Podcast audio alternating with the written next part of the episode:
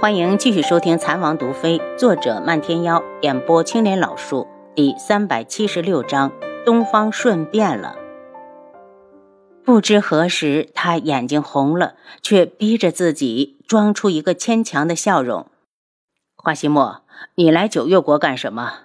你那妹妹又跑来了。花希墨晕怒，东方无双不会说话，你就别说。无双冷笑，看来是没有。那你来干什么？他看了眼楚清瑶，看在他长得这么像阿优的份上，有什么需要帮忙的，尽管说。用不着。花希墨声音平淡，却一脸的仇恨。他恨不得杀光九月国的皇室，为死去的弟子报仇。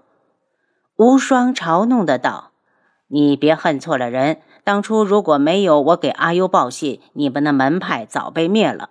真是不识好人心。”当古武门遭逢大难，楚清瑶等人赶过来后，也没有时间细说这些，所以花希墨还真不知道他是古武门的恩人。此时一听，倒有些不自然起来，偷瞄了眼楚清瑶，见他略一颔首，这才放松了语气：“此事是本门主不对，我代表整个古武门谢谢你，东方无双。”他日但凡你有命，只要不做伤天害理，我古武门必赴汤蹈火，万死不辞。无双笑起来，忽然压低了声音，只用几个人能听到的声音：“若他日我要夺得的太子之位，你也跟着谋反不成？江湖中人有恩必报，若是有那么一日，我古武门必须鼎力相助。”花希墨一点没犹豫，既然整个门派都是他救的，为他丧命也不冤。无双收了笑意，我只是说着玩的。他的目光总是似有若无的看向楚清瑶。你父亲是楚清霄，正是家父。楚清瑶淡淡的开口：“那你为何不姓楚，却随了漫天妖的姓氏？这才是无双理解不了的。”楚清瑶并没有急着回答，而是先把面纱戴好，因为他还没说完，就落入了一个火红的怀抱。因为他是本门主的人，名字自然也要随我。来人正是漫天妖，飞衣如火，笑颜如花。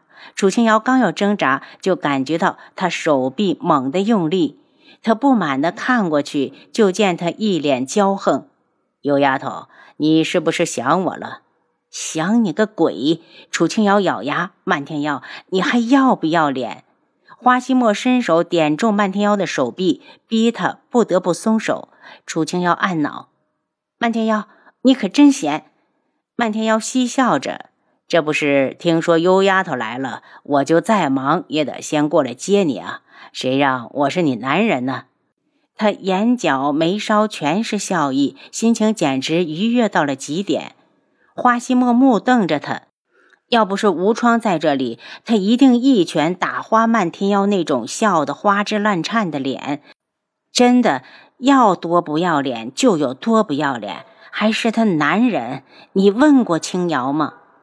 无双见漫天妖还在得意，冷声道：“我看人家姑娘可是不大愿意呢。漫天妖，你可真是死性不改，没想到这么快就找到了替身。”以前你死不要脸的跟着阿优时，也是这种欠揍的模样。漫天妖笑容一收，怒声道：“东方无双，我今天把话撂到这里，我独门在九月国的联络点要是少了一个，我就进宫去下毒，把你们皇室成员全都毒得肠穿肚烂而死。你们独门才来我九月国，如果想动手，还能等到今日。漫天妖，你是不是抽风？”无双觉得他在危言耸听，他这几日进宫也没听皇上说过要对独门动手啊。再说，除了一门之外，最不好惹的门派就是独门了。谁没事吃饱了撑的去招惹独门？特别是漫天妖，还是睚眦必报的性子，想不敬畏都难。无双公子，既然你说没事，那我独门就借你吉言。楚清瑶开口。在这里的联络点虽然隶属独门，做的却是正经的生意，没事最好，谁都不愿意有事。无双最后看了一眼楚清瑶，忽然道：“可我总觉得你是我的阿优。”不等他回话，他飞身上了二楼。楼上，云川就坐在窗户边上，不停地看着楚清瑶。见表哥回来，他给他倒酒。表哥，独门门主出现在这里，一定是收到了什么消息。你确定不会有事？无双一愣，想到了父皇和东方顺，难道是他们两人中的一个想要对付独门？真有勇气！他拿起筷子，没夹菜，而是点了下楼下。云川，你看看那个女子好不好？表哥。你要干什么？她可是漫天妖的女人，你少去惹她。云川不满的提醒：“我随便说说。”无双端起酒杯，浅抿了一口。他看不透漫天妖，以前恨不得寸步不离地跟着阿优，怎么这么快就能放下？难道真是人走茶凉？那女人如果不看容貌，还真是像阿优。就在两人要吃完时，楼下走上来一男一女。银川的目光落到那女子的身上，他站起来就要过去，无双一把按下他。想死是不？老实坐着。云川痛苦的道：“我只是过去打声招呼，又不会死人。”云川，再好的女人如果有毒，你也不能踩。无双警告他，也不知道云川听进去没有，只是愣愣的看着女子。太子殿下带我来吃饭，也不舍得要个雅间。女子见云川也在，一脸的不自然。邱院主，我带你来这里，还能见到你想见的，你不感动？东方顺走到一张桌子前坐下，与无双他们遥遥相对。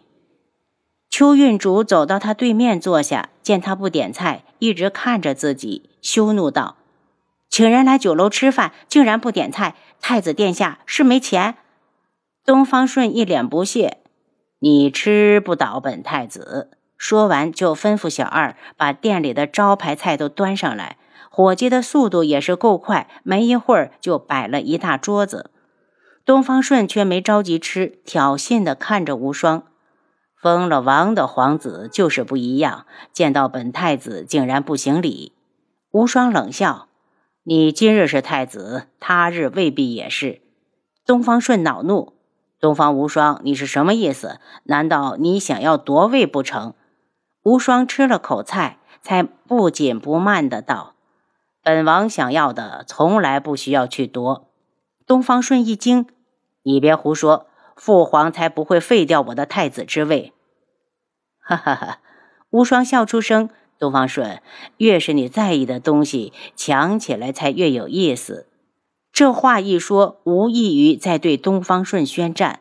东方顺一拍桌子，将刚才端上来的一桌子菜直接拍到了地上，溅了一身油渍，厉声道：“东方无双，本太子的东西没人能夺走，我得不到，宁愿毁掉。”如果没了他，东方顺这偌大的九月国该有多没意思！生时得不到，死后也要带走。他双目清冷，像淬了冰渣子。在言儿与自己决裂的那一刻，他就变了，变得狠心绝情，不给任何人留退路。一想到言儿，他的心就窒息般的疼。他离开一年多了，是不是已经和方简在一起了？然而，方简怎么配得上你？他一身戾气，忽然掀翻桌子，听着碗碟落地的声音，他觉得心里舒服多了。见邱运竹正一脸不屑地看着他，他狞笑着：“你自己吃吧，本太子不饿。”等他走了，云川跑到邱运竹身旁，把他拉到自己这桌。见无双公子冷着脸，似乎十分生气，他扯了扯他的衣袖。表哥，这是邱运竹，是我朋友。我倒不知道你何时与安国公的女儿成了朋友。厉害了，云川！无双一脸的嘲讽，感觉到他不喜欢自己。邱运竹站起来，云川，我走了。